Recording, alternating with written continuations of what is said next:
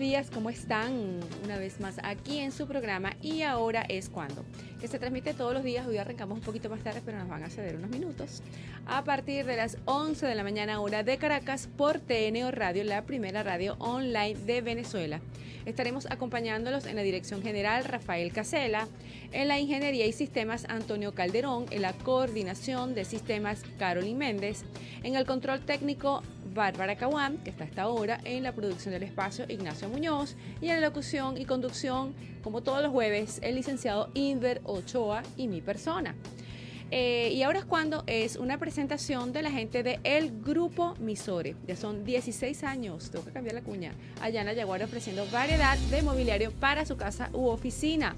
A ellos les puede ubicar a través de su Instagram, arroba Grupo Misore, los expositores de siempre, los mejores. Por supuesto, nuestro querido Inver Ochoa, porque la seguridad lo es todo y para todos. También el doctor Zaguaya, Vida Natural, siempre saludable. Y nuestro querido Víctor Castillo, compositor, productor y arreglista musical. Bueno, hoy vamos a estar conversando un tema de verdad bien interesante y yo voy a empezar dando un sermón, porque si no, no soy yo. Ayer yo coloqué un post y este, evidentemente la persona que viene a dar todo este tipo de, información, a refrescarla, porque bueno, está muy metido con todo esto, es mi querido Inver Ochoa. Pero este, eh, me parece inaudito, de verdad. Y eso es una de las cosas que nosotros queremos cambiar aquí. Yo coloco una foto, eh, un post con una información importantísima y entonces las personas realmente le pasan por encima porque eso no es llamativo. Porque aquí lo llamativo es este, la exhibición, eh, la, opulencia, eh, la vida como se está llevando en este momento en esta Venezuela que tiene dos realidades, en donde hay algunas personas que están pasando algunas situaciones bien duras, que llegar a fin de mes cuesta arriba con el tema del tema de los gastos en su casa, el presupuesto, y hay otra Venezuela que bueno, yo no critico, pero realmente este, en esta situación hay que ser un poquito respetuosos, ¿no? Por ahí hay un post que también está viralizándose que hay que respetar, si aquel tiene que hay que alegrarse por lo que tiene el otro. Yo me alegro mucho de la prosperidad de las personas. Lo que no me alegra es la carencia de muchas personas, y aquí no estoy metiendo a todos en un saco, en donde su su manera de llamar la atención es precisamente exhibiendo cosas materiales, la parte banal, lo que es la parte física. Este, una cosa es la salud y el fitness y toda esta cosa, y otro es las personas que tienen que tener todo de marca y que tienen que exhibirlo allí. Eso es una cachetada que le estamos dando a las personas en la cara. ¿Ok? Esto es una falta de respeto. Y eso es una forma de demostrar la poca conciencia que estamos asumiendo con respecto a lo que nos está sucediendo. Yo celebro que las personas que tienen prosperidad, pero de manera bien habida, pues puedan disfrutar de, sus, de su esfuerzo, de, todo lo que han hecho para lograr estar allí. Pero es que muchas personas no están en esa sintonía. Hay muchas personas que ya sabemos. Por ejemplo, uno de los temas que vamos a tocar hoy, la gerencia en crisis, la falta de valores, todas estas cosas. Eh, yo voy a tratar de traer una persona que habla del tema del, orden sistémico y esto tiene que ver lo que está pasando en el país. Las personas que practican la constelación familiar se los voy a llevar de micro a macro para que tengan una idea de qué se trata. Sabemos que muchas cosas que se presentan en nuestras casas es porque nosotros las traemos heredadas, ¿ok? Y hay cosas que resolver en cada sistema familiar. Y bueno, hay que verlas, hay que ver la situación que está pasando allí para ver por qué yo me atraigo estas cosas o qué hago yo que yo atraigo ciertas situaciones en mi vida. Lo mismo pasa con Venezuela. Nosotros somos familias que conformamos este sistema que se llama Venezuela. Y lo que está pasando aquí en Venezuela viene es heredado y casualmente nosotros siempre estamos en sintonía y estamos conversando eso. Entonces, ¿qué pasa? En un país en donde habían estafadores, donde había una cantidad de cosas que nunca se perdonaron, independientemente de el gobierno que haya pasado. No hay una persona condenada por algunos de los delitos de lesa humanidad que se cometieron y muchas cosas, porque de repente era justificada, eh, estaba todo justificado, tenía un fin X, no sé, no sé realmente. Por ejemplo, un caso que yo voy a mencionar que estoy segura que va a suceder así. El caso Cadivi. Aquí hay un cambio.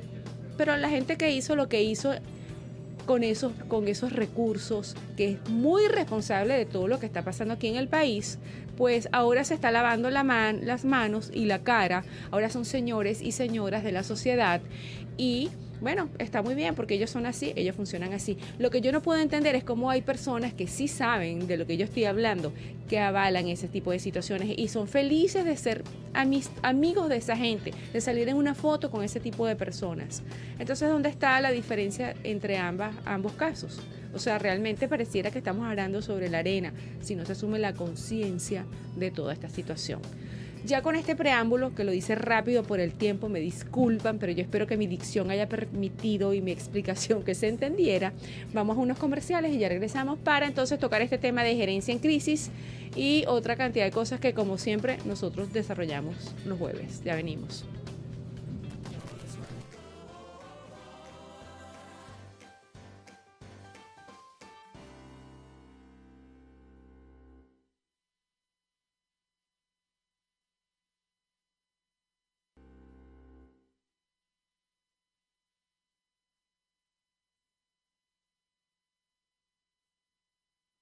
11.22 de la mañana y ya estamos aquí en su programa y ahora es cuando...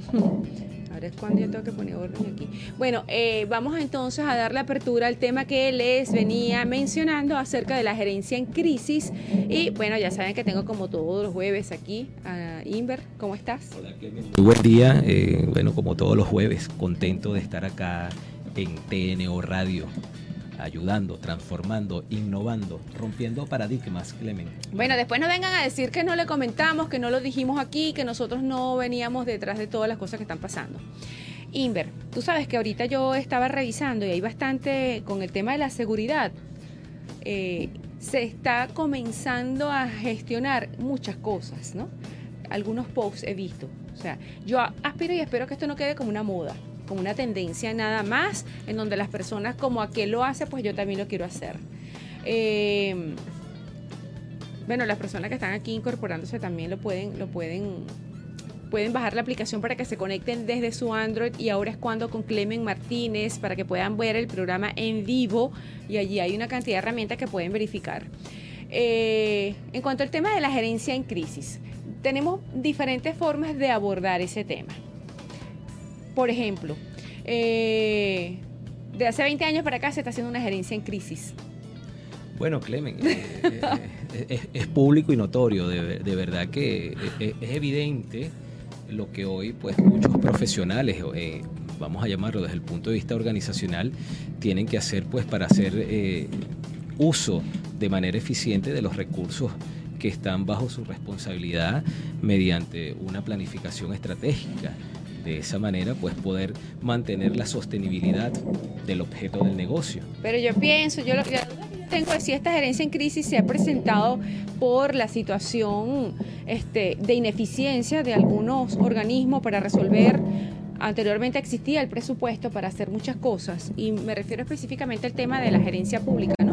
O si esto obedece a, algo que lo están haciendo con toda la intención, precisamente para que acabar con la meritocracia, para acabar con las instituciones, o sea, a mí me surge esa duda. Bueno, Clemente, tenemos que tomar en cuenta que mucho más allá de la intencionalidad, tenemos que tomar eh, como premisa que quien gestiona y quien operativiza cualquier organización es el talento y el capital humano mucho más allá de que existan esas realidades, bueno, hay que tomar en cuenta que el individuo dentro de su proceso de formación viene con una carga de valores y que independientemente de que haya una imposición, bueno, existe ese libre albedrío, el cual está sostenido y soportado por los primeros valores que son transferidos en nuestro hogar. Sí, pero fíjate una cosa, nosotros siempre estamos aquí aportando soluciones y muchas cosas.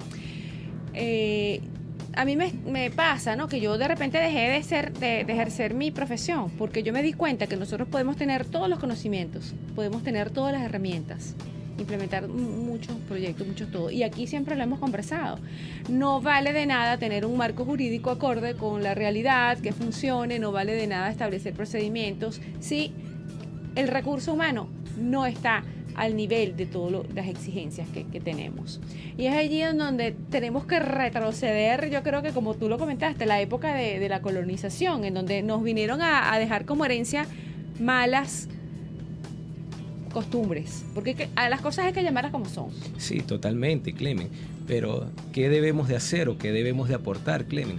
Eh, desde este punto de vista, que, es un punto neurálgico en la economía y en el desarrollo y el crecimiento de una nación.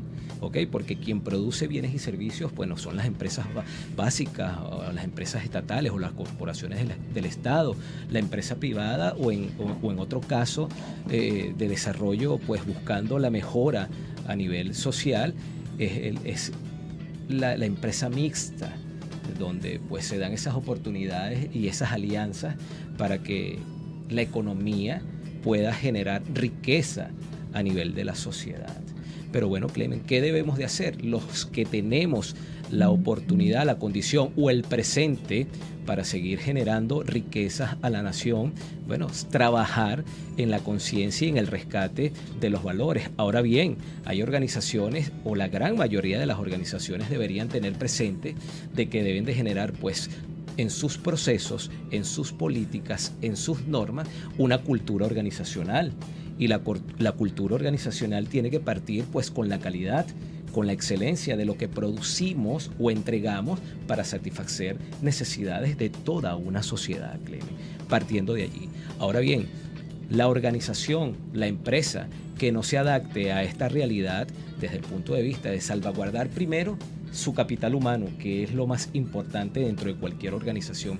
Segundo, mantener los valores que permiten que esos recursos sean eh, gestionados y sean procesados de forma eficiente y que creen un elemento eh, diferenciador desde el punto de vista de una marca, poder decirte algo. ¿Por qué? Porque bueno, este, el ciudadano eh, se fideliza con ese, con ese servicio, con ese bien, porque siente la satisfacción, consigues verdaderamente que esa organización está entregando mucho más allá de un producto, es ese valor agregado que marca la diferencia. ¿Mediante qué? Una cultura de respeto, de satisfacción, de escuchar las necesidades del cliente porque un producto no tuviese existencia, Clemen, si la sociedad o el ciudadano tuviese una necesidad y a través pues, de esas peticiones, a través de esa necesidad es que el empresario o el Estado trata de suplirlas. Claro, pero yo creo que aquí el, tema es este. La persona que lleve las riendas, eh, establezca el liderazgo de un país, definitivamente tiene que, tiene que ser una persona muy consciente de que el ser humano actúa por instinto o sea, yo estoy así como, como confrontada con muchas cosas, porque uno pareciera que está gastando pólvora en Samuro, como dicen, me disculpan lo coloquial, ¿no? Pero es que hasta que el recurso humano no, no sea como, un entrenamiento, de verdad. Por eso es que los sistemas, los regímenes como los que tenemos, logran controlar las masas. Siempre vamos a lo mismo porque se van a eh, la primera base de la pirámide de Maslow, donde solamente se ocupan de em, resolver las necesidades básicas. O sea, nos llevaron hasta eso último.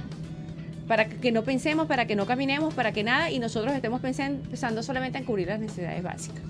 Bueno, Clemen, definitivamente el ser humano tiene que entender que biológicamente tiene la capacidad de lograr, de lograr todo lo que se proponga, Clemen. Y por eso eh, hemos hecho mucho hincapié en que quienes vayan a gestionar al país de una forma eficiente tienen que empezar de una manera sostenible y muy fuerte para generar una sinergia de integración en la familia, en los valores, en los primeros años de formación. Y, luego cuando hablamos, cuando hablamos de gerencia en crisis, tú lo estás planteando desde el punto de vista de los recursos. Yo lo enfoco desde el punto de vista de la toma de decisiones sin planificación alguna, porque están resolviendo constantemente la inmediatez. Bueno, o sea, son dos cosas totalmente diferentes. Sí, pero eh, es allí donde entonces eh, la cultura organizacional tiene que adaptarse a la realidad y la única manera de tú poder entender un contexto es recabando y monitoreando información a través de esa gestión.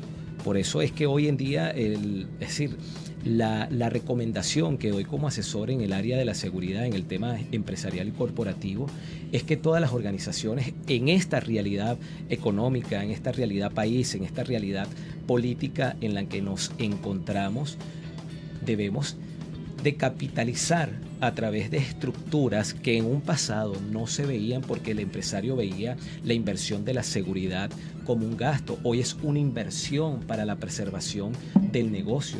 para la preservación del objeto del negocio, de las operaciones y que aún dentro de unas variables que puedan llevar tus procesos productivos a una crisis, tú debes de tener pues a través de esa información, a través de esa nueva ah, estructura administrativa, la operativización de hombres y mujeres que tienen la capacidad en el menor tiempo posible de restablecer operaciones y darle nuevamente continuidad a ese producto. Bueno, fíjate que yo tengo una compañera que la voy a invitar. Me llamó mucho la atención lo que tú estabas comentando aquí acerca de tu mamá, que tu mamá tuvo un accidente ahorita este, y fue eh, ah, debido al apagón es correcto. O sea, imagínate tú, ahí estamos hablando de seguridad. Es correcto, seguridad preventiva, sí, señor. Preventiva. Eso es una cultura que no existe en las empresas. Igual que no, aquí nunca tiembla, aquí nunca hay un sismo, aquí nunca hay un maremoto. Bueno, por eso te hablaba de que hoy en día es, es prioridad invertir en todo lo que tenga que ver con la seguridad integral de una organización.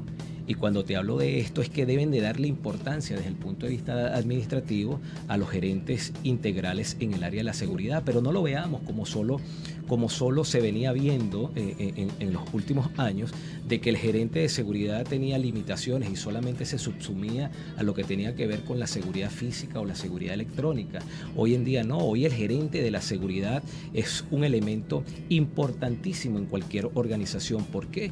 Porque esta persona o este gerente o ese grupo de personas que deben de trabajar bajo una visión de equipo de alto desempeño son quienes van a darle soporte a toda la cadena de valor de una organización, es decir, todas las áreas administrativas y todas las áreas medulares, porque si hay una pérdida o hay un accidente laboral o nos encontramos con un ilícito de, de, de refacturación o nos encontramos con una procura que no se adapta a nuestra necesidad dentro de nuestros procesos operativos, bueno, ahí hay un ilícito y hay una conducta que va en contra de las normativas. Primero, desde el punto de vista eh, penal, desde el punto de vista eh, del delito, porque hay conductas que, revelan y, demuestran que hay una desviación desde el punto de vista de la norma que conduce y establece que quien transgrede la norma debe pues debe ser sancionado. Igualmente hay normativas que se implantan dentro de una organización cuando hay una cultura y esto tiene que ver desde el mismo inicio en que se capta, se hacen procesos de selección para dar ingreso a una necesidad que tengo dentro de mi estructura administrativa o operacional. Bueno, el gerente, el empresario tiene que saber quién está ingresando a su organización, porque mucho más allá, de generar una solución o, o potenciar todos esos procesos, estamos ingresando un problema. Y hoy en día el 99% de los problemas que tienen todas las organizaciones en el país son por desviaciones cometidas por el hombre. Y cuando te hablo de desviaciones es que se hurtan la materia prima, se hurtan en los procesos eh, producto terminado o en este caso eh, las contrataciones no se adecúan al costo y al beneficio. Entonces, bueno, todo está eh, enmarcado en las decisiones del hombre. Pero bueno, ¿qué tiene que hacer? De lo que quedamos, entonces damos la vuelta, o sea, lo, que te estoy diciendo, o sea, muchas veces yo, yo, yo pienso, bueno, ok, sí, yo tengo este la capacidad de administrar, de gerenciar, de liderizar, pero si yo no cuento con un recurso humano que esté a la altura de los compromisos de una empresa, de una institución, pues yo puedo saber mucho. Sí, lo, que, lo que tengo que saber es cómo, cómo eh, poder generar empatía con esas personas. O sea, esto se va mucho más allá. Bueno, Clemen, hay que cambiar la, la, cultura organizacional y es allí donde estas empresas que hoy están trabajando para cubrir gastos operativos, porque ni siquiera hay una renta por el tema inflacionario, lo que el empresario hoy pudo comprar para proyectar una producción de tres meses, bueno, ya al día siguiente para proyectar los otros seis, tres o seis meses, ya le cuesta el doble o el triple. Bueno, tenemos que ir a comerciales, pero entonces la conclusión es que definitivamente todo esto está hecho para eliminar la empresa privada. Todo lo que está pasando aquí en Venezuela. Bueno, ahorita hablamos de ese tema. ya venimos, ya venimos. Vamos a comerciales y ya venimos. Yo les voy a, a decir.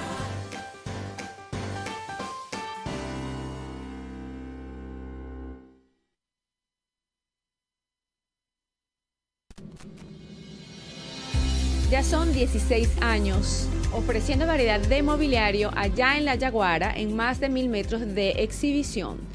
Así que si está pensando amoblar su casa, decorarla porque ya la tiene amoblada, no debe dejar de visitar a la gente del grupo Emisores. Ya son bastantes personas que están allá. De hecho, bueno, es una exposición permanente a precios de fábrica durante todo el año.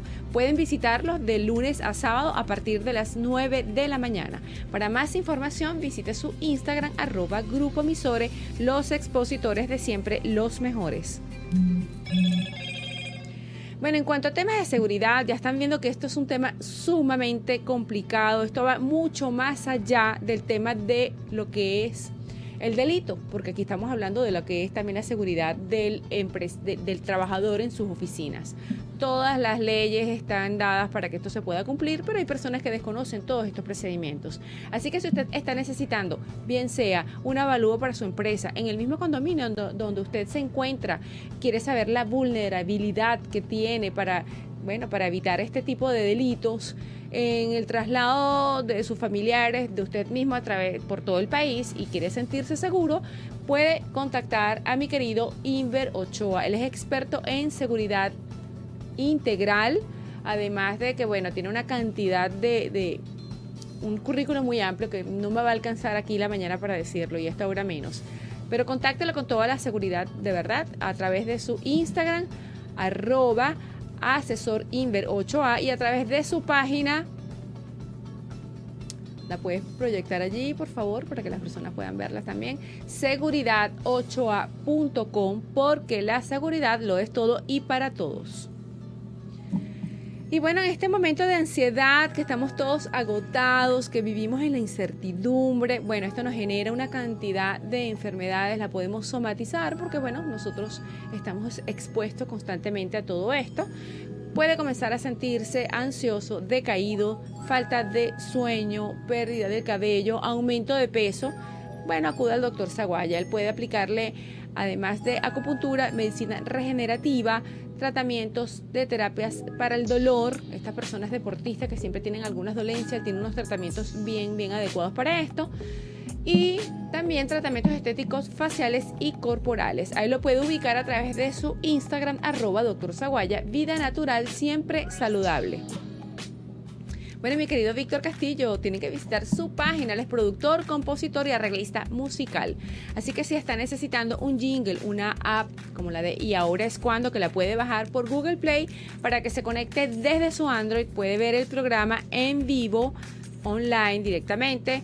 Puede además bajar unas encuestas que están allí en donde se habla del social media, eh, una carrera emergente, una profesión emergente y con todo este tema tecnológico, pues es sumamente importante de que usted esté en conocimiento de qué se trata.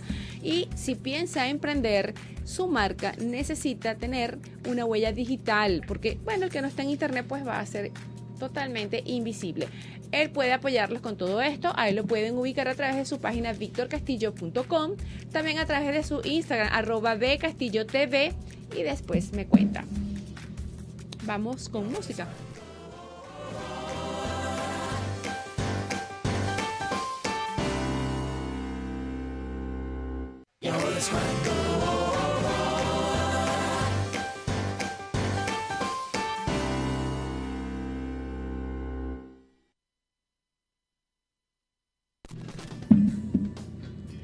Ya estamos aquí de regreso en su programa y ahora es cuando 11:44 de la mañana. Recuerden nuestras redes para que puedan estar en contacto con nosotros. En el Instagram es arroba y ahora es cuando.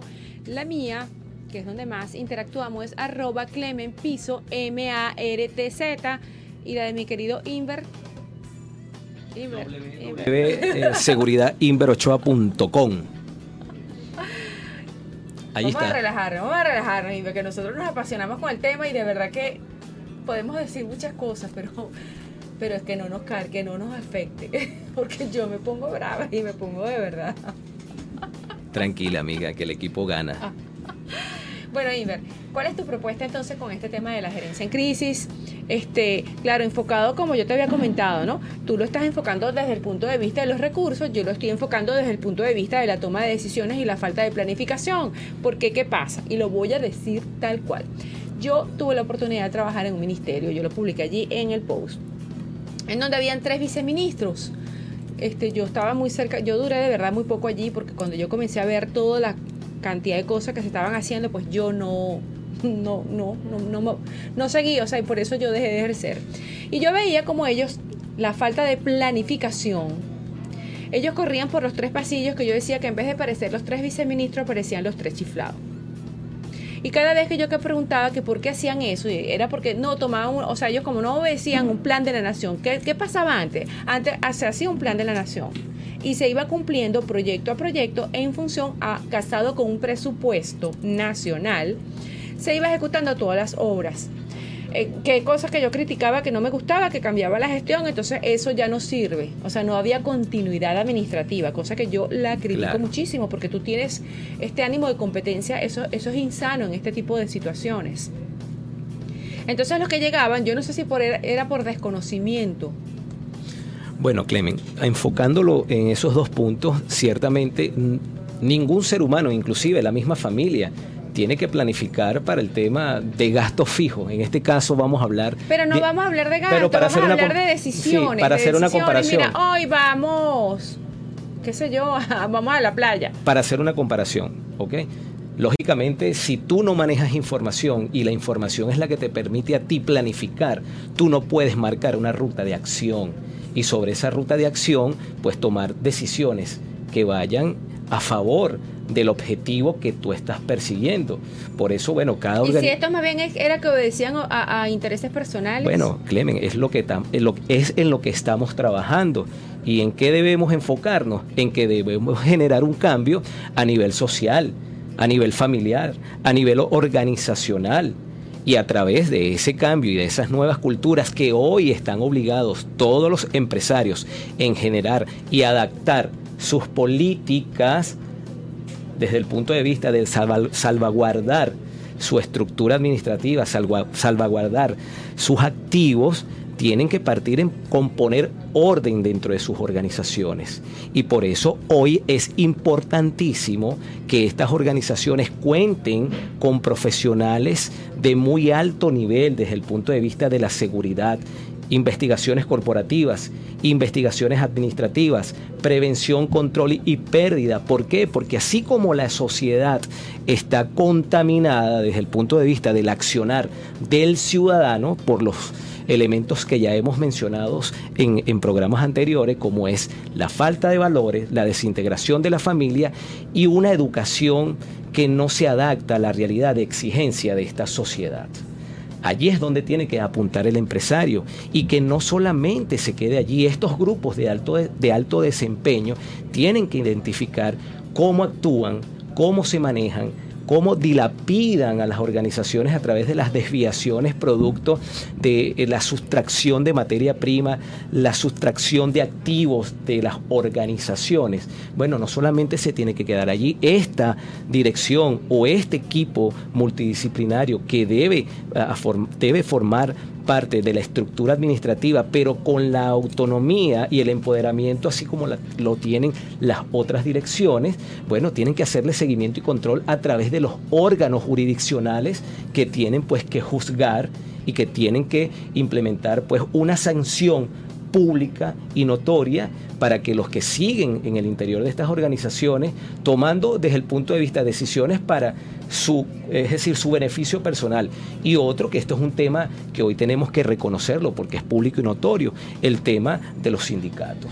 Hoy los sindicatos pues tienen eh, eh, vamos a decirlo, tienen voz y tienen empoderamiento dentro de la operatividad de empresas privadas, aun cuando el empresario está cumpliendo con todos los beneficios y todos los acuerdos contractuales que pudieron haberse firmados en ese acuerdo, tanto del patrono para con los empleados y estos eh, sindicatos para hacer que eso se cumpla de manera Entonces tú piensas, este ¿De qué manera eso se podría abordar? O sea, ¿de, dónde debería promoverse todo esto? Bueno, Clemente, debe de promoverse desde el punto de vista, como muy bien lo dijo, lo dije, hay que empezar a identificar a los elementos que están causando daño, que están causando pérdidas y son pérdidas por conductas criminales.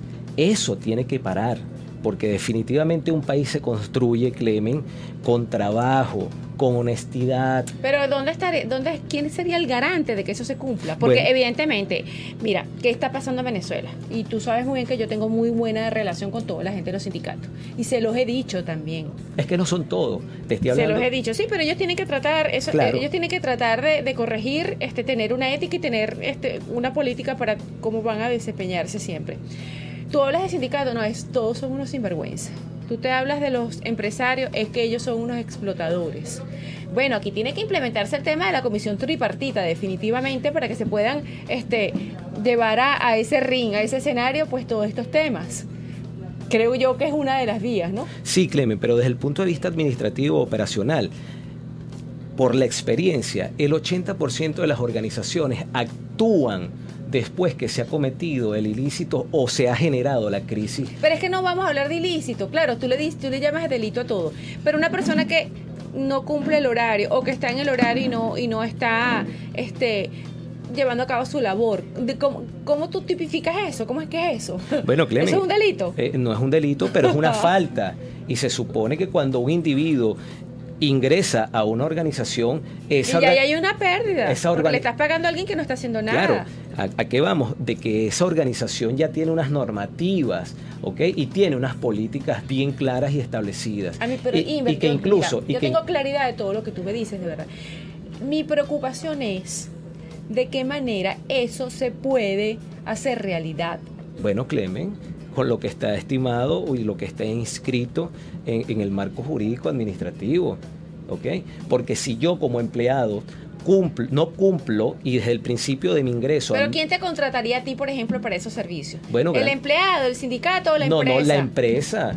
Es decir, la empresa te contrata como experto, como auditor, como consultor para intervenir e identificar dónde están todas esas brechas de vulnerabilidad y cómo puedes tú a través de ese análisis técnico identificar qué está pasando, cómo está pasando, quién lo está generando, de qué forma se está ejecutando.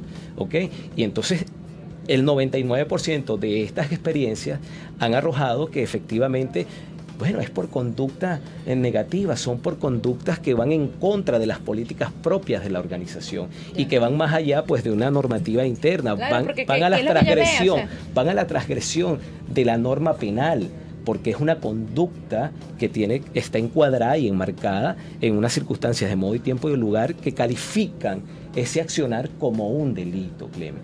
¿Qué tienen que hacer los empresarios? Bueno, cambiar su estructura organizacional desde el punto de vista de atacar, identificar cerrar esas brechas de vulnerabilidades, ejecutar dentro del, marco jurídico lo que está subsumido dentro de esas circunstancias y definitivamente, bueno, castigar a quien está generando pérdidas, porque no solamente es una pérdida para, el para, la organización y los empleados probos y honestos, sino que esto tiene un impacto en la economía del país, porque si hay desviaciones, cuando sumamos todas esas desviaciones a nivel de la totalidad de todas las empresas que al momento están funcionando en el país para cubrir bienes y servicios, bueno, el daño es muy profundo y por eso es que hoy vemos, pues en, los anaqueles o los servicios han decaído en un, en un 85%. Y la calidad, además de los servicios, la calidad de lo que hay. A un 85%, Clemen. Entonces es un tema social, es un tema profundo que tiene que ver con la carencia de valores. Ahora bien,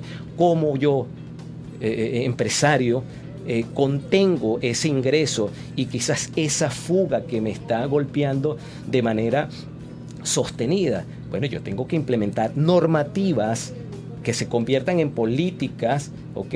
Y que todos los empleados están pues advertidos a adaptarse a, esas nuevas políticas administrativas y que desde el punto de vista de contener, bueno, tengo que contratar a, empresa, a, empresas eh, consultoras, eh, personal calificado, especializado, para que pueda hacer ese trabajo y en el menor tiempo posible contener esas pérdidas que están afectando desde el punto de vista financiero. Y de paso proteger a la persona que está haciendo eso. Totalmente. Porque la seguridad de esa persona va a estar allí totalmente, en juego también. Totalmente. Vamos nuevamente a un comercial y ya regresamos con más de su programa. Y ahora es cuando recuerden las redes arroba y ahora es cuando. En el Instagram ya regresamos. ¿Qué pasa, Clemente?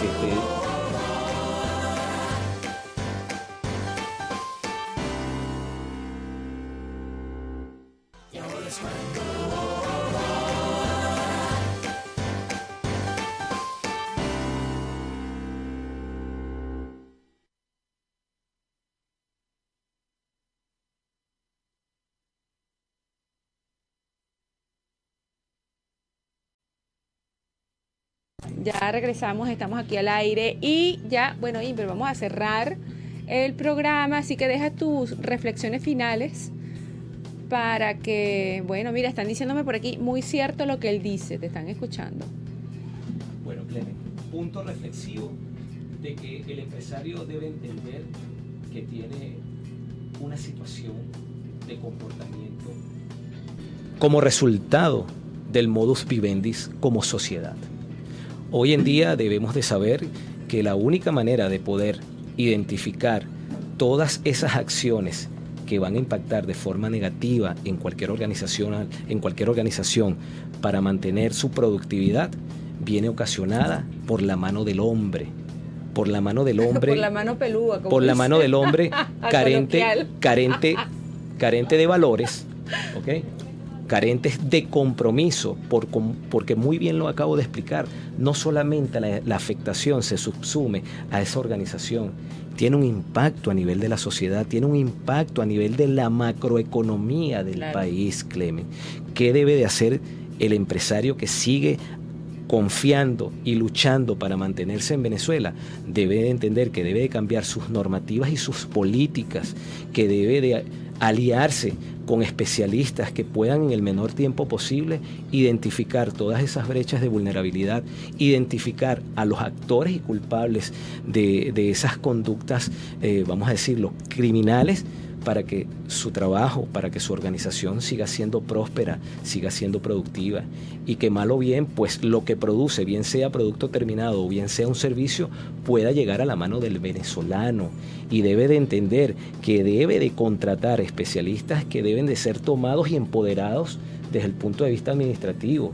¿ok? Es decir, el hombre de seguridad, el gerente de seguridad debe ser un hombre con un nivel técnico en el tema de la investigación, con un nivel técnico de conocimiento en el tema administrativo, con un nivel técnico en el tema jurídico empresarial y con un nivel técnico de cómo potenciar esos recursos que tienen a su disposición para generar el 100% de lo que se haya propuesto esa organización desde el punto de vista del objeto.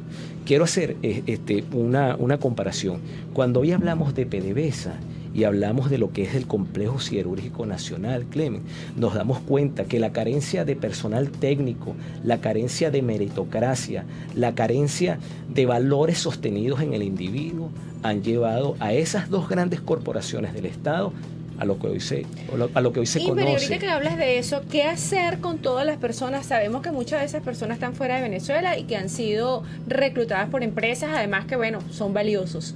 ¿Qué podemos hacer nosotros en este momento de cambio para, para, para atraer a esta gente? ¿Qué se le puede ofrecer? Porque muchos de ellos ya están instalados ¿qué, afuera. ¿qué, debemos de ofrecer eh, como país, como, como empresarios o quienes tengan la responsabilidad en el menor tiempo posible de gestionar una buena oferta económica eh, de, gestionar el futuro del país oye tenemos que comenzar con una apertura de libre mercado.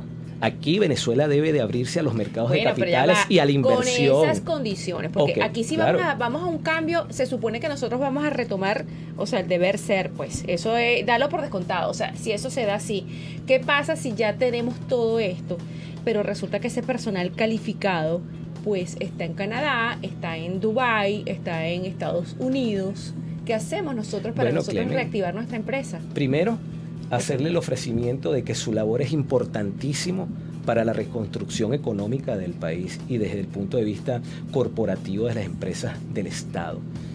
Yo pienso que hay que ofrecer un buen paquete de seguridad social y, segundo, económico, Segundo, Clemen, es decir, que los beneficios que está recibiendo a nivel internacional puedan sobrepasar sus expectativas aquí en este país, porque Venezuela es el país más rico del mundo. Tenemos todos los recursos naturales para que cada venezolano, Clemen, pueda desarrollarse y crecer a un nivel sostenido de cualquier individuo de cualquier país desarrollado del mundo. Y cuando te digo, de, eh, te digo esto, Clemen, es que las futuras generaciones tienen que tener educación de calidad, deben de tener servicios de calidad.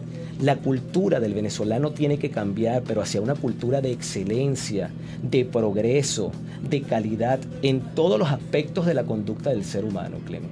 Entonces, bueno, la reflexión, hacer las cosas bien desde el principio, porque en eso se resume la calidad, Clemen hacerlo desde el principio. Y después, bueno, tocaremos cómo hizo Japón después de la Segunda Guerra Mundial a través de esas circunstancias que tenían que ver. Ese es el para el próximo jueves. Es correcto, Clemen. Porque hacia allá vamos.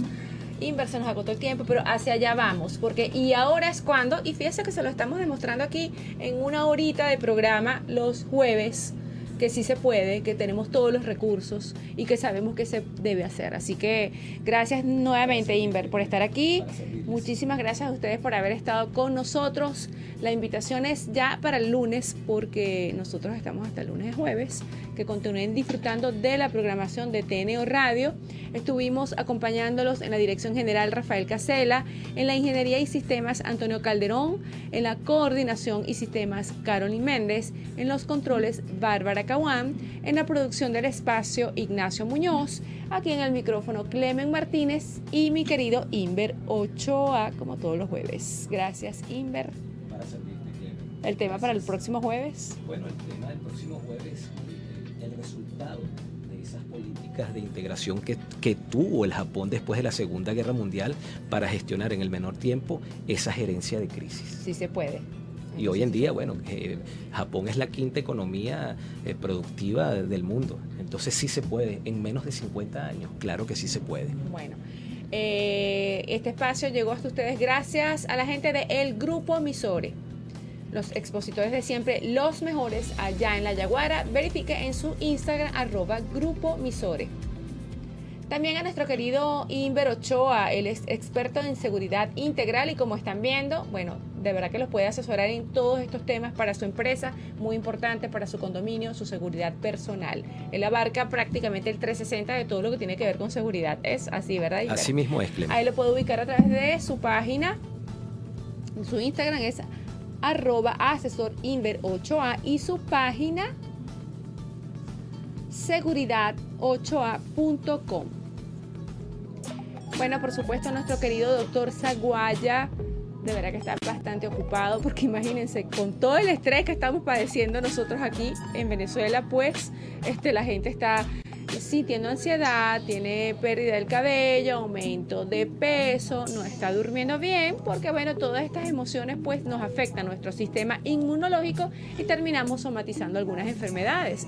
Así que acuda a donde está él, mi querido doctor Zaguaya, él va a aplicar medicina regenerativa, acupuntura, terapia del dolor, además de tratamientos estéticos y faciales. Ahí lo puede ubicar a través de su Instagram arroba y Ahora es cuando soy yo, doctor Zaguaya, vida natural, siempre saludable. Y bueno, mi querido Víctor Castillo, productor, compositor y arreglista musical. Así que no lo piense más. Ese emprendimiento debe estar en las redes sociales y debe estar bien, bien identificado con el mensaje, con la marca, lo que quiere hacer. Ahí lo puede ubicar a través de su página victorcastillo.com y después me cuenta. Bueno, y bajen la aplicación, de verdad, bájenla.